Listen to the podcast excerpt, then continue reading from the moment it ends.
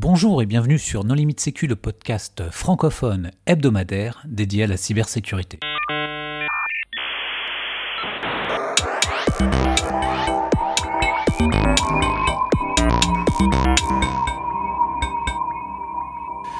Alors aujourd'hui, nous allons parler de PowerShell avec euh, Étienne Ladan qui vient d'écrire un livre à ce sujet qui s'appelle Cybersécurité et PowerShell. Bonjour Étienne.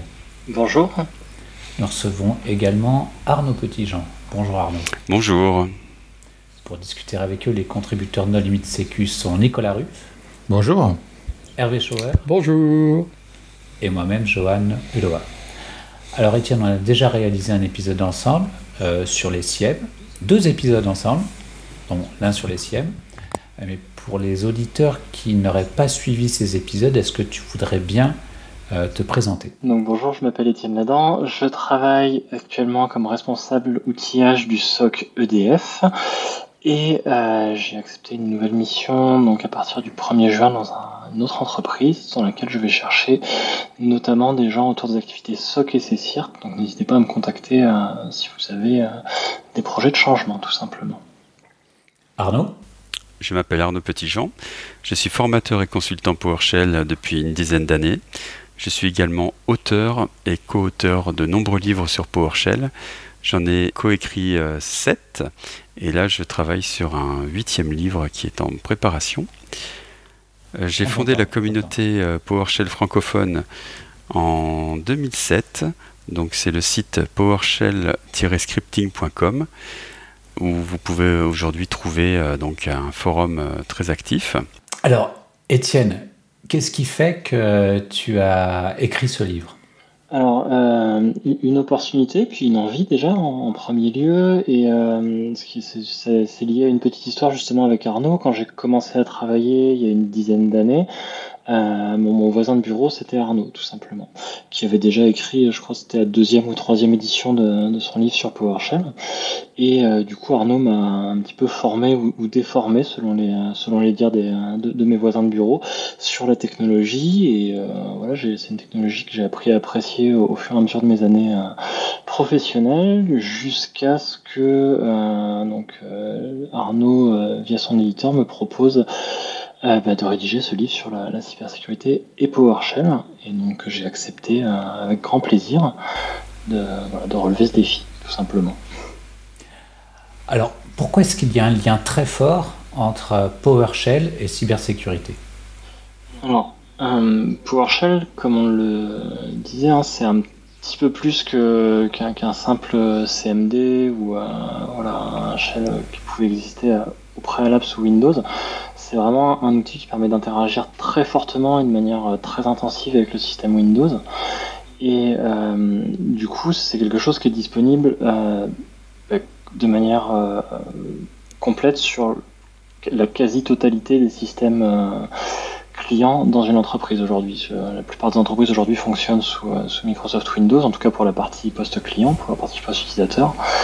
Et sur cette partie-là, PowerShell est quasi systématiquement présent et très rarement limité ou bloqué ou contraint par les administrateurs de l'entreprise. Euh, ce qui permet aux attaquants d'avoir très rapidement un accès interactif euh, via un shell aux commandes système, au noyau, alors pas forcément noyau, mais euh, au, au framework.net, donc vraiment à toutes les fonctions internes du système, et du coup de se déployer et de faire une technique qui s'appelle Live of the Land, donc vivre de la terre en français, et euh, du coup bah, de déployer très peu d'outillage euh, en dur et simplement se, baser sur ce qui est déjà présent sur le système. Oui, parce que pour les gens comme Hervé qui ne jurent que par ZSH ou TCSH, euh, PowerShell, en fait, c'est plus proche d'un Python avec un C-Types que, que d'un BAT ou d'un Bash. Quoi. Ça permet effectivement d'aller euh, appeler des API natifs de Windows, d'exécuter du, code .NET, etc. Donc c'est vraiment un outil très puissant et qui est installé par défaut maintenant dans la version de Windows euh, récente.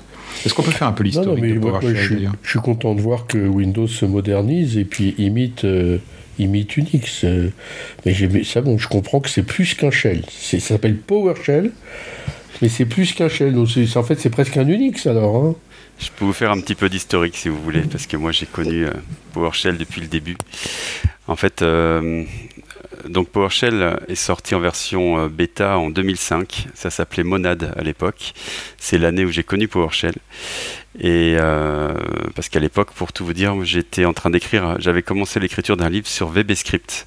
Parce que moi, j'ai toujours été euh, passionné, enfin, passionné d'automatisation, mais surtout un informaticien feignant, comme on dit. Donc, tout ce que je peux automatiser, je le fais. Et euh, j'avais envie de transmettre ma passion autour de l'automatisation avec VBScript. C'est à ce moment-là que j'ai découvert PowerShell, qui était en version bêta, qui s'appelait Monad en 2005. Et donc j'ai tout arrêté pour euh, me consacrer à PowerShell, qui est sorti donc en version 1 en 2006. Et donc à l'époque, c'était Windows XP. Et ça s'appuyait sur le framework 2.0. Euh, PowerShell est sorti en version 2 euh, trois ans plus tard, en 2009. En fait, euh, tous les deux ans et demi, trois ans, on avait une nouvelle version de PowerShell et ça s'est accéléré ces dernières années avec la mode et la philosophie DevOps. ce qui fait qu'aujourd'hui, nous en sommes en version 7.1 ou 7.2. Et et en fait, euh, de base, euh, aujourd'hui, en entreprise, on va trouver du Windows PowerShell 5.1. Alors pourquoi je dis Windows PowerShell? C'est parce qu'en fait on a eu euh, on a une scission entre les versions de PowerShell à partir de, de PowerShell 6. En fait PowerShell 6 s'appuie sur le .NET Framework Core et non plus sur le .NET Framework euh, historique classique qu'on avait l'habitude d'utiliser par le passé. Ce qui fait que PowerShell est multiplateforme aujourd'hui euh, grâce au fait qu'il s'appuie sur le .NET Framework Core qu'on appelle maintenant .NET Core tout simplement ou euh, .NET 5. Pour les, intimes. Voilà. Alors quand tu dis quand tu dis multiplateforme, c'est-à-dire ça fonctionne Alors ça fonctionne sous Mac, sous Linux, euh, même sur Raspberry Pi, on a une, euh, ça fonctionne sous ARM.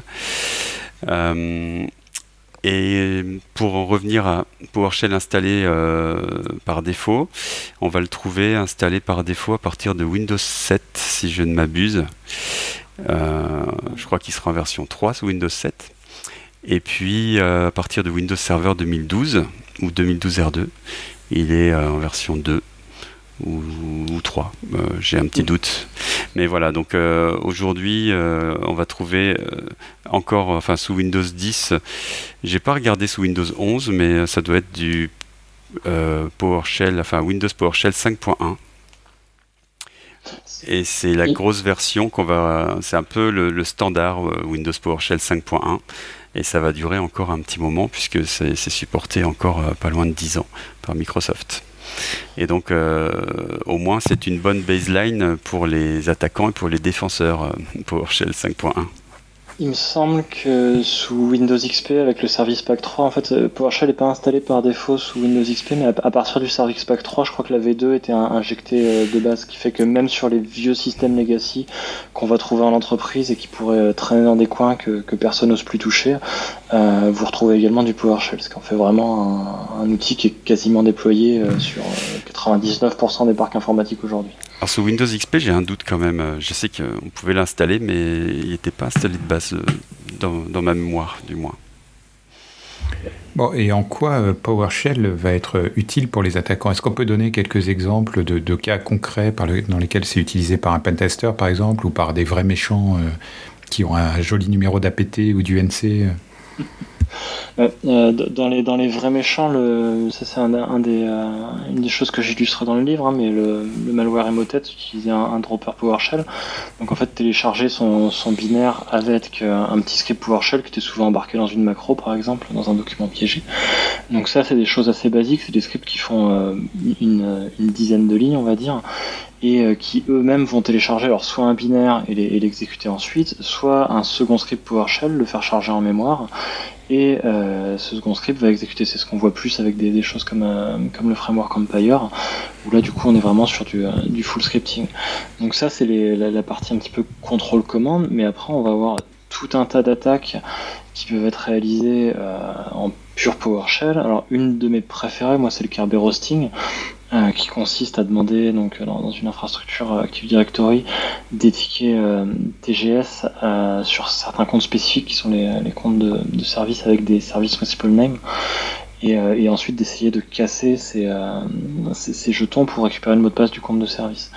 Euh, ça, c'est une attaque qui a été popularisée par un, monsieur qui s'appelle Armjoy, Willa Armjoy, je crois. Euh, et, et, du coup qui, sont des attaques extrêmement avancées et, voilà qui peuvent être réalisées entièrement en PowerShell et du coup en, quasiment entièrement en mémoire. Une fois que le, dropper est passé, on n'a presque plus besoin de laisser de, de, traces fichiers sur le disque dur de la machine, ce qui, euh, ce qui invalide une bonne partie des, euh, des, des mécaniques de protection antivirus déjà et, euh, et, complique euh, fortement la vie euh, aux, équipes de, défense et de forensique notamment. Donc ça c'est un exemple d'attaque, mais on va retrouver des attaques autour de, des élévations de privilèges. on va retrouver des attaques autour des scans réseau, on va retrouver des attaques autour du chiffrement qui peut être également utilisé en PowerShell, notamment en se basant sur les fonctions du framework.NET ou simplement en réimplémentant des, des, fonctions de base autour de XOR, voilà, autour des, des, commandes qui sont présentes dans PowerShell comme Nicolas le disait tout à l'heure, il hein, faut vraiment voir PowerShell plus comme un Python euh, qui serait déployé en standard sur les postes et qui du coup permet de faire un petit peu tout et n'importe quoi d'un point de vue programmation. Ah, dans le cas de Kerber Hosting, il me semble quand même que tu dois, enfin en tout cas dans ton livre, tu recommandes aux gens de télécharger euh, Polaris. Euh, ça c'est c'est simplement pour. Alors Polaris, c'est simplement pour créer un service euh, exposé sur euh, et vulnérable à une attaque par Kerberos-Hosting. Mais techniquement. C'est quoi, Polaris?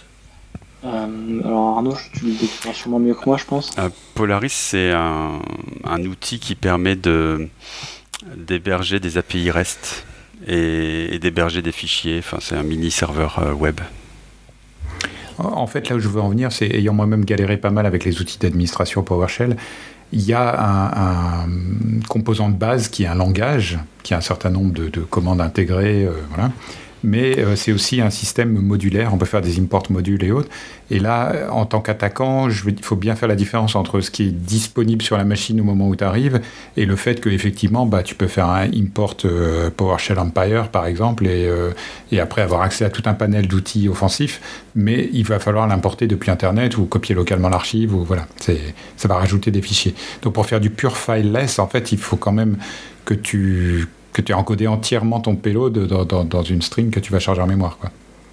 La, la, réalité des attaques, c'est que PowerShell est rarement utilisé à 100% comme c'est fait dans PowerShell Empire. PowerShell Empire a pris le, la, posture euh, dès le départ de dire on fait, on fait un outil qui est, qui est full PowerShell, notamment dans l'objectif de laisser très peu de traces rémanentes sur les machines euh, post-intrusion pour les, pour les pentesters et les red team. Mais euh, effectivement, dans, dans les, dans, le cas des vrais méchants, PowerShell est plutôt souvent utilisé soit comme vecteur initial, soit partiellement par endroit, mais rarement comme un, de manière complète et uniquement en PowerShell. On a, on a rarement l'approche pure. On va retrouver PowerShell qui lance un binaire, qui l'exécute, qui va télécharger un module pour le rajouter parce qu'il manque ça va être un petit peu plus, un petit peu plus euh, hétérogène au niveau des attaques. Je propose de passer à la partie défensive parce que effectivement PowerShell on en est à la version 7, il y a eu pas mal d'options qui ont été poussées par Microsoft. Euh, euh, il y a eu pas mal de, changements même fondamentaux dans la manière dont s'exécutait, enfin les, je pense au tiret bypass execution policy par exemple que tu dois passer la plupart du temps maintenant. Donc qu'est-ce qu'il y a aujourd'hui pour se prémunir contre un script PowerShell ou un point PS1 malveillant qui serait sur le bureau de l'utilisateur il y a pas mal de choses. Effectivement, le, mythe de l'execution policy, moi je le, je le rencontre encore beaucoup. Euh, on, me l'a ressorti euh, il y a 2-3 semaines euh, en, restitution d'audit que voilà pour, pour, se protéger de PowerShell, il suffisait de régler l'execution policy. Ça m'a fait doucement rigoler. genre, je vois, Arnaud, je vais le laisser réagir là-dessus, mais voilà, il faut comprendre que l'execution policy, déjà, c'est pas un mécanique de sécurité, c'est un mécanisme de sûreté. Ouais, c'est un faux mécanisme de, de sécurité. on a une fausse impression de sécurité avec ça. Et euh, Microsoft dit clairement euh, que euh, c'est pour se prémunir contre soi-même. En réalité, c'est stratégie d'exécution de PowerShell contre des actions qu'on pourrait faire de manière non intentionnelle.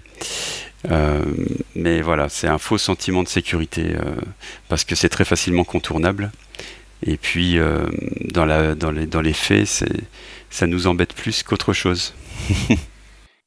J'ai pas compris. Par défaut, on peut pas exécuter de script euh, PowerShell sous Windows? Enfin, j'ai rien compris là. Par défaut, l'exécution, euh, la stratégie d'exécution sur des postes de travail, j'entends, hein, pas, sur des serveurs. Cette stratégie, la stratégie d'exécution ne permet pas l'exécution de script, tout simplement. Euh, il faut la modifier et c'est ce qui est fait en général par les admins système. Euh, ils mettent une GPO en place pour autoriser l'exécution de scripts. Alors selon leur connaissance de PowerShell, soit ils vont mettre un, mode, euh, euh, c'est la fête au village, donc bypass, ou alors un mode plutôt intermédiaire. le mode euh, j'ai oublié. Non, pas All Signed. All Signed, c'est en... Remote Signed. Remote Signed, oui, merci Étienne. Voilà, donc euh, le mode Remote Signed, c'est la stratégie intermédiaire où on autorise l'exécution de scripts, mais pas les scripts qui auront été téléchargés depuis Internet. Voilà. Et... Le truc, c'est que cette execution policy, elle est, euh, elle est très très facilement contournable. Donc, Nicolas parlait du, Execution Policy Bypass dans les options de lancement de PowerShell qui permet simplement de bah, désactiver l'execution policy qui a été, qui a été appliquée. Mais quand bien même euh, celle-ci pourrait être euh, imposée, ou euh, j'allais dire enforced en anglais, mais celle-ci serait imposée par les, par les administrateurs et, bloquée, en fait il y a, y a, une infinité de moyens de, de, la, de la contourner simplement bah, en ouvrant un shell et en exécutant les commandes par exemple. Du coup on, on se retrouve plus à exécuter un fichier de script, mais on se retrouve juste à exécuter une succession de commandes et bah, du coup l'execution policy ne s'applique plus, on est en local. Donc c'est voilà, faut pas le voir comme une mécanique de sécurité. Mais toi qui parlais de VBScript, je pense que Microsoft a eu suffisamment mal avec les points VBS, les I love you.vbs euh, échangés par email pour que les I love you.ps1 ne s'exécutent pas. Et... C'est juste le but de cette policy en fait. Ça devait être l'objectif initial. ça ne veut pas dire qu'il ne faut pas la régler. Hein. Euh, c'est exactement comme tu le dis. C'est euh, ça reste une première barrière, ça peut gêner euh, les, attaquants euh, qui sont vraiment euh, basiques, mais, mais voilà, ça n'arrêtera pas une équipe de, Red Team expérimentée par exemple. Après, dans les choses qui peuvent vraiment gêner les équipes de Red Team expérimentées, donc il y, a toujours les choses assez simples hein, qui sont la, désactivation de PowerShell par, par GPO par exemple, ou par des mécanismes d'APP Locker comme on peut retrouver dans la plupart des antivirus. Euh, ça, ça va être euh, des, choses qu'on peut faire. Après, il y a des choses qui sont plus intéressantes sur le local, qui est le mode de langage contraint. Euh, ça, c'est un, mode qu'on peut imposer à la fois par GPO, mais au travers d'APP Locker. Donc ça, déjà, c'est plus compliqué à, contourner. C'est même compatible avec Windows Defender Application Control, le, WDAC qui est censé remplacer APP Locker dans, les années à venir. Et là, vous vous retrouvez avec un, shell PowerShell qui du coup là est contraint à certaines fonctions du langage. Et donc vous allez perdre par exemple tout ce qui est accès au .NET. Euh, vous voulez faire une, puissance mathématique, c'est plus accessible. Vous voulez ouvrir un port TCP en écoute, c'est plus accessible. Euh, je sais pas si le chargement de module est coupé, mais enfin vous, allez voir le chargement d'assembly est, euh, est, coupé par exemple. chargement de module coupé, je vois Arnaud qui me dit non. Bah, ça, dépend de ça dépend du mode de, langage en fait. Il y, a, différents modes de langage et en fonction des différents modes, il y a des choses qu'on peut faire ou des choses qu'on. Enfin, on peut charger des modules ou on ne peut pas. Mais effectivement, euh, le, ce, mode de langage contraint, c'est une très bonne façon de, sécuriser euh, enfin de PowerShell pour le, limiter l'impact. c'est clair. C'est très très c'est très très pénible c'est très très pénible d'arriver dans un environnement où on est en, mode de langage contraint, euh, y compris en tant qu'utilisateur de PowerShell ou en tant qu'administrateur. C'est, euh, ça rend le langage, euh, voilà, on, va revenir plus sur un, bash assez classique avec des, fonctionnalités assez limitées, plus qu'autre chose. Et est-ce qu'il y a la possibilité de rendre la vie pénible aux attaquants, mais pas aux administrateurs? euh, alors là, là, on revient dans la, dans la, dans la mise en place du laboratoire. C'est une, une, bonne question que, que tu lèves. C'est euh, effectivement, et j'insiste à plusieurs reprises dans, dans l'ouvrage là-dessus, hein, sur le fait qu'il faut, il faut pas gêner vos admins quand vous contraignez PowerShell. Il faut gêner les attaquants, il faut euh, bloquer PowerShell ou en tout cas le restreindre au maximum sur les postes d'utilisateurs où les attaquants pourraient être amenés à s'en servir alors que vos utilisateurs ne s'en servent quasiment pas. Mais effectivement, quand vous mettez en place des restrictions euh, de PowerShell sur votre parc, euh, ne les appliquez pas aux administrateurs. Euh, ce serait plutôt contre-productif. Si PowerShell est un outil pour les attaquants, il faut quand même pas oublier que c'est pas un outil qui est fait pour les attaquants, c'est extrêmement utilisé par les administrateurs de l'entreprise. Et, et, du coup, il faut, il faut les mettre dans des, dans des groupes d'exception où eux ont un accès à une console qui est relativement illimitée ou à minimum simplement supervisée. D'ailleurs, dans ton livre, tu expliques qu'il y avait des, il y a eu euh, de gros effets de bord dans une entreprise qui avait décidé un peu, un, peu intempestivement de bloquer PowerShell. Donc les administrateurs avaient installé bah, des VM. Euh, ils avaient, mis du Python. Ils avaient mis du Python et ils s'étaient remis dans des VM à côté euh, pour, pour, essayer de contourner en fait les, les restrictions qu'on leur avait mis en place. Et bah, du coup, ils avaient perdu euh, un la maîtrise de leur parc parce que les administrateurs commençaient à installer des VM à côté, des VM qui étaient complètement hors parc et hors scope, et deux euh, ils avaient perdu la maîtrise de l'outil Python parce que du coup Python était, était déployé de manière euh, complètement anarchique et sans absolument aucun suivi de version. Et au final plutôt que de rajouter de la protection à PowerShell ils avaient augmenté leur leur surface d'exposition simplement à d'autres vulnérabilités. Bah, PowerShell, c'est surtout euh, très utilisé euh, par les gens de la cybersécurité euh, pour défendre, pour automatiser des recherches, des choses comme ça. Est-ce que c'est une partie qui est traitée dans, dans un de vos livres Alors, oui. c'est, pour le coup, moi, je trouve que PowerShell est de manière assez équilibrée utilisée entre la défense et l'attaque. On trouve quand même beaucoup de choses autour de l'attaque et, PowerShell Empire est, là pour le montrer. Hein. C'est euh, vraiment des, beaux, des, beaux, outils d'attaque qui existent sur de la techno. Et euh, oui, après pour la défense, c'est très utilisé. Euh, bah, typiquement, il y, a, il y, a, quelques mois, là, quand la, la vulnérabilité Log4j est sortie, euh, on, a vu pas mal de, de, commandes PowerShell qui sont, qui sont passées à droite à gauche pour essayer de retrouver les, fameux points jar qui étaient cherchés dans le cadre de cette vulnérabilité et d'aller faire la chasse au, log4j.jar dans les différentes machines du parc. Donc ça va être typiquement utilisé et dans, dans mon ouvrage c'est voilà, c'est la seconde partie de l'ouvrage porte sur la défense avec PowerShell. Après, les, ouvrages d'Arnaud, j'étais pas au courant qu'il y en avait presque 8 maintenant, sont moins orientés sécu, mais j'imagine que c'est couvert aussi, oui. Oui, mes ouvrages sont effectivement moins orientés sécu, puisque moi, c'est pour apprendre le PowerShell euh, aux administrateurs système qui veulent se simplifier la vie euh, dans leurs tâches quotidiennes. Mais euh, effectivement, je, parle quand même de sécu, je parle de toutes ces stratégies d'exécution, mais je ne vais pas aussi loin qu'Étienne euh, dans son livre. Je vais rester dans la bienveillance, mais il y a quand même tout un chapitre qui est consacré à la signature de, de script PowerShell, euh, qui est effectivement une méthode très puissante pour s'assurer que ce qu'on exécute, c'est uniquement ce qu'on a déterminé comme étant sain au départ il me semble que les macro office, on pouvait aussi avoir cette, euh, cette option de n'exécuter que des macro office signés. Ça n'a pas rencontré un, grand succès dans les entreprises. Est-ce que euh, ça marche mieux avec PowerShell ou est-ce que euh, c'est aussi une mesure extrême De mon expérience, non, ça marche pas mieux que les macro office et VBA. ça dans l'ouvrage, ça avait deux intérêts. C'était de montrer comment fonctionnait la, signature de code. Euh, pourquoi ensuite ça fonctionne pas avec PowerShell Parce que c'est basé sur le mécanisme d'execution policy, tout simplement, dont on a vu euh, juste avant que bah, était peu efficace. Et après, pourquoi je l'aborde dans l'ouvrage? Parce que ça permet quand même de passer par la, mise en œuvre d'une petite PKI avec XCA, voilà, d'expliquer un petit peu les, mécaniques de chiffrement avec euh, bah, une, arborescence de clés privées, clés publiques, d'assez euh, racines intermédiaires et des key usage qu'on met autour. Et ça, euh, de mon expérience, quand je vais en, audit dans les entreprises, en diagnostic, c'est souvent des choses qui sont pas forcément maîtrisées parfaitement par les administrateurs, on va dire.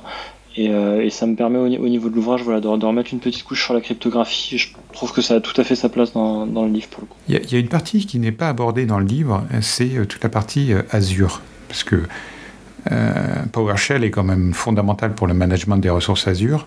Et il me semble justement que dans la partie, l'utilisation d'Azure, euh, enfin de PowerShell dans Azure vient avec des contraintes. Mais alors je me souviens plus si c'est ce fameux Constrained Language Mode dont tu as parlé ou si c'est le Just Enough Administration. Ou... Je sais que l'interpréteur est, plus restreint quand tu l'utilises euh, sur Azure.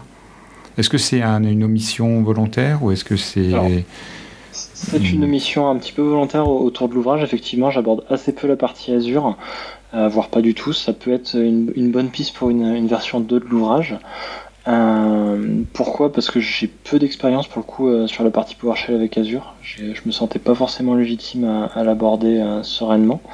Et puis après sur le pourquoi, je pense qu'Arnaud a lui par contre un peu plus bossé avec Azure et a dû faire les, formations et pourra peut-être t'éclairer sur pourquoi c'est bloqué. Pas Non, j'ai pas non plus une grosse expérience PowerShell avec Azure. non, je ne sais pas. Alors, tu peux parler quand même du mode euh, Just Enough Administration qui est mentionné dans le livre, parce que c'est aussi quelque chose qui est intéressant à connaître et assez original. Enfin, un exemple de une sorte d'émulation de sudo euh, sous Windows. Je croyais qu'on restait dans la bienveillance. on, peut, le voir comme ça euh, sur une émulation de, de sudo. Euh, Just for Administration, ou Just for Admin exactement, euh, c'est un mode d'accès à distance qu'on peut configurer pour d'accès à distance qu'on peut configurer pour PowerShell et qui permet en fait de restreindre jusqu'à la commande ou en tout cas avec des wildcards si on le souhaite les commandes qui seront exécutées par différents types de profils qui se connecteront sur la machine. PowerShell hein, a, comme, euh, comme on pourrait le faire avec SSH pour se connecter au, sein d'une infrastructure Linux, on va pouvoir faire de l'administration à distance au travers des PS Session et de WinRM. Euh, et il est possible de rajouter une surcouche à ça, entre guillemets, au travers de, JEA pour Justin Admin. Et à partir de là, on va pouvoir configurer et restreindre spécifiquement certaines actions aux administrateurs. C'est une, activité quand même assez intéressante quand on administre un parc Windows qui est euh, traditionnel et assez, euh, assez étendu, puisque ça permet bah, de définir que par exemple vos équipes sécu ont le droit d'exécuter telle, telle, telle et telle commande. Euh, ça permet de définir que vos équipes d'administration ont le droit d'exécuter telle, telle, telle et telle commande sur les postes sur, sur lesquels ils se connectent, et le tout sans exposer des privilèges particuliers. Vous vous connectez avec des droits standards. ça évite que vos administrateurs du domaine se connectent partout et grillent leurs credentials absolument n'importe comment et ça peut vous permettre de définir une vraie politique d'usage de l'administration à distance avec PowerShell au sein de l'entreprise. Ça peut être intéressant dans le cadre de, délégation d'actions, par exemple à des infogérants sur lesquels vous ne souhaitez pas qu'il y ait des accès complets sur les machines, mais sur lesquels ils ont des actions qui sont bien identifiées. Voilà un petit peu le genre de choses qu'on peut faire euh, autour de JEA. Moi, si je peux rajouter quelques petites choses, euh, JEA, c'est vraiment pas mal puisqu'on peut, euh, au-delà de déléguer certaines commandes, on peut aussi euh, restreindre certaines commandes à certains paramètres et même à certaines valeurs que l'on peut passer à des paramètres. Donc ça, c'est vraiment intéressant.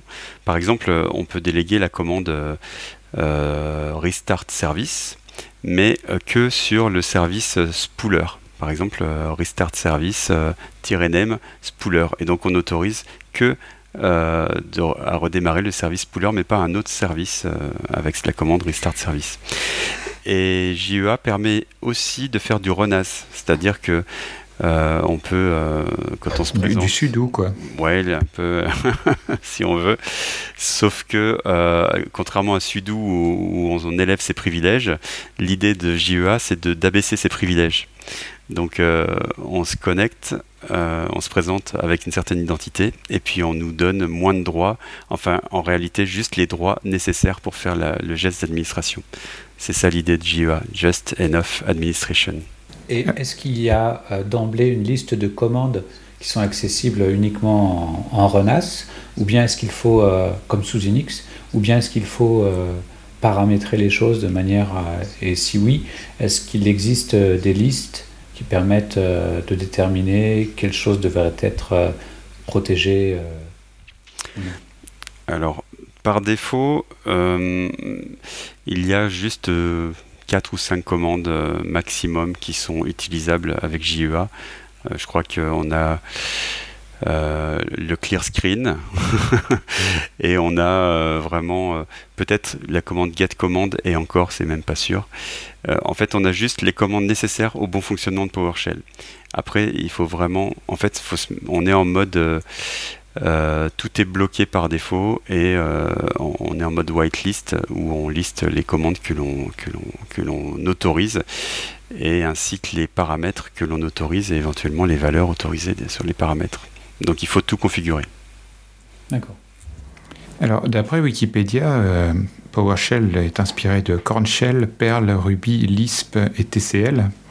Donc on peut imaginer que ça va être une chimère, une monstruosité. Et effectivement, PowerShell offre des capacités d'obfuscation qui n'ont rien à envier à JavaScript. Comment font euh, les antivirus ou même les analystes pour euh, récupérer les, commandes PowerShell qui ont été exécutées dans un script et les analyser? C'est un, un appel du pied pour parler d'AMSI, euh, de, de, la manière dont on peut loguer les commandes et les.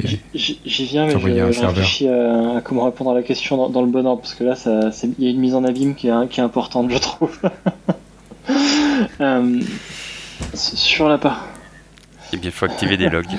Il y, a, plusieurs éléments dans ta, dans ta question, Nicolas. Donc, il y a la partie obfuscation et il y a la partie antivirus. Euh, je propose de commencer par la partie antivirus, un petit peu euh, à, l'envers de la question. Euh, et effectivement, aujourd'hui, Microsoft propose un mécanisme qui s'appelle AMSI pour Anti-Malware Scan Interface, qui permet de contrôler les commandes qui sont exécutées dans un, dans un, dans un shell, dans un PowerShell. Ça, ça, fonctionne comment? Simplement par des, par des appels successifs de, bibliothèque Windows, donc en passant par la, Win32, les objets com, et en fait jusqu'à atteindre le service antivirus. Donc il y a deux options sur le service antivirus, soit votre antivirus supporte le mécanisme APSI et c'est lui qui va être appelé, soit l'antivirus que vous avez localement sur poste le supporte pas et c'est Windows Defender en fait qui va prendre le relais, vous, vous récupérez les fonctions de, l'antivirus de, base.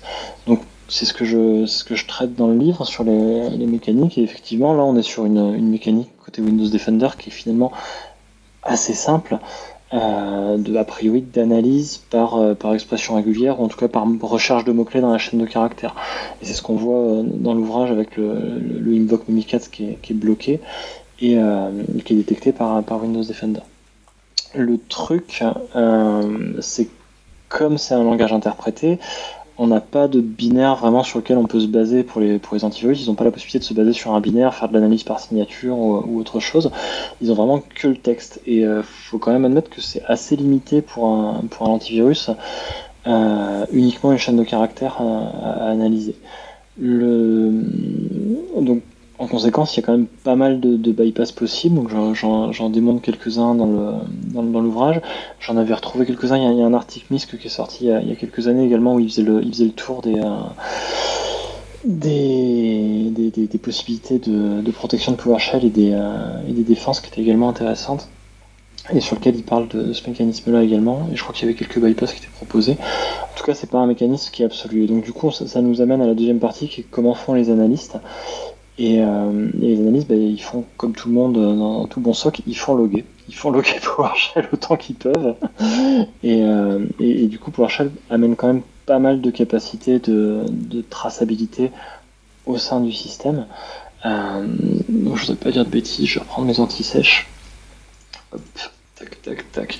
il faut savoir que PowerShell, par défaut, alimente un journal d'événements Windows euh, spécifique dans lequel il indique euh, quelques événements et notamment par défaut PowerShell va vous indiquer si MC, a vu passer des commandes qu'il juge suspicieuses. Ça, va être, ça va être tracé dans vos journaux PowerShell. Donc euh, voilà, par défaut, vous avez déjà des logs, il suffit simplement de les collecter et de regarder si vous avez des, des événements suspicieux. Parfois, il y a du faux positif, mais le plus souvent, c'est des commandes un peu, un peu tarabiscotées qui sont relatives à de l'attaque. Et ensuite, on va avoir alors, deux modes de logging différents qui existent pour PowerShell et un mode de protection des logs. Dans les deux modes de logging, on va avoir le PowerShell Transcript, là, ça va vraiment être bah, un petit peu comme un bash history. On va regarder les commandes qui ont été exécutées, on va simplement avoir les résultats des commandes qui ont été affichées en, plus.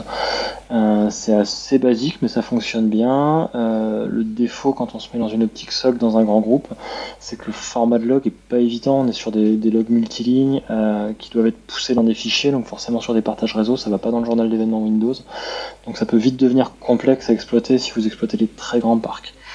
Et après, voilà, quand on passe à échelle, il faut passer par quelque chose qui s'appelle le script block logging, qui lui du coup peut se configurer par stratégie de groupe par exemple. Et lui va vous permettre de descendre assez profondément à chaque script block, donc on peut voir ça comme euh, à chaque fonction ou en tout cas à chaque euh, module atomique qui va être exécuté par PowerShell. Et ensuite chaque script block va être logué comme une ligne dans l'événement Windows. Et là par contre on arrive un petit peu à l'opposé du transcript, ça devient très très verbeux. Ça devient très très verbeux. C'est très pratique. On voit tout passer, mais du coup on voit tout passer. Donc euh, voilà, sur des, sur des parcs importants, ça, fait vite des volumes de log qui sont euh, assez conséquents, et là vous avez, vous avez besoin d'un SIEM. Du coup, toujours je renvoie à l'épisode sur les 10 commandements du CIEM au passage. Mais là, vous aurez besoin d'un outil spécifique pour, pour analyser ça. Dernier point, et c'est un truc que j'avais jamais croisé avant d'écrire le, livre, PowerShell propose un mode qui s'appelle le Protected Event Logging et qui permet de protéger par chiffrement les, journaux d'événements.